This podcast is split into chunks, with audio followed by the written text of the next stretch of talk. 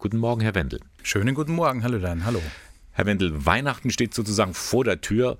Das ist ja schon in normalen Zeiten ein Fest, das sehr belastet ist, in Anführungszeichen.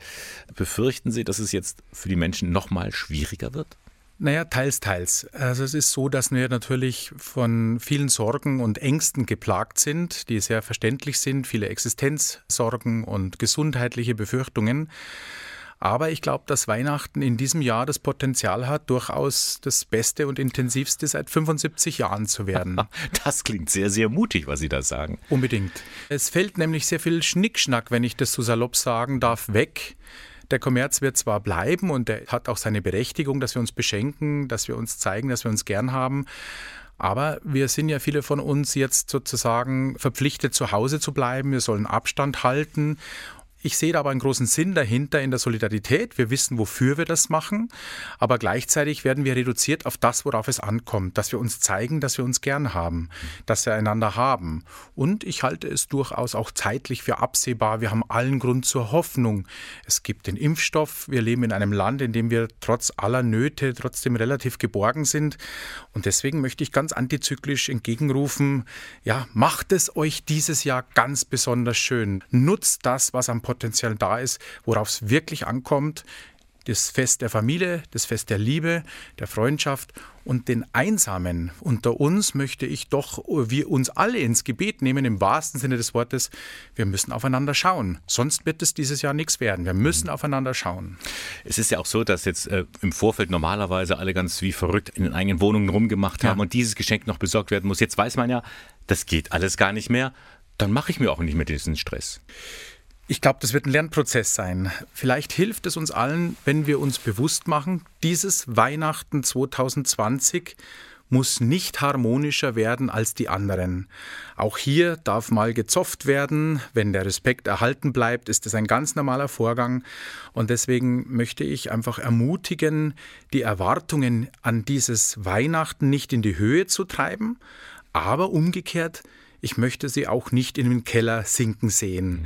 Lasst uns ein, in Anführungsstrichen, fundiertes Weihnachten feiern mit dem, was möglich ist. Mhm.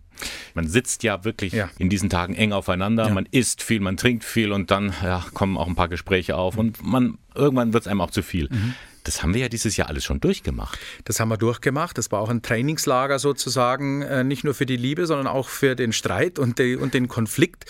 Und deswegen rate ich, neben dem schönen Miteinander strukturellen zu planen und das, das Singen und all das äh, Essen und Plätzchen und der Braten, das hat alles seine Berechtigung.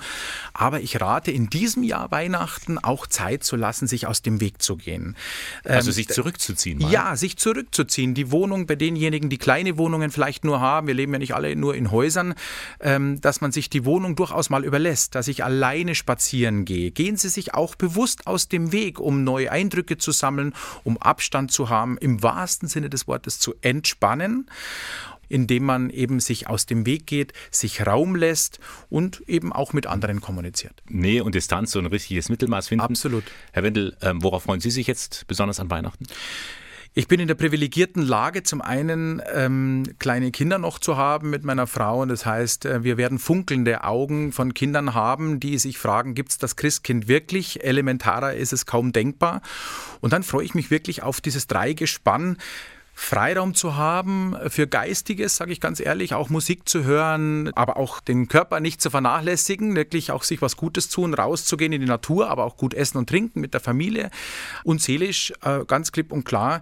Ich kann nur sagen, an den Heiligabend und Weihnachtstagen in eine leere Kirche zu gehen, da entsteht schon auch eine Kraft, für die es sich lohnt, ähm, aus dem Haus zu gehen. Da gibt es was zu holen, da spüren wir was, worauf Weihnachten wirklich baut.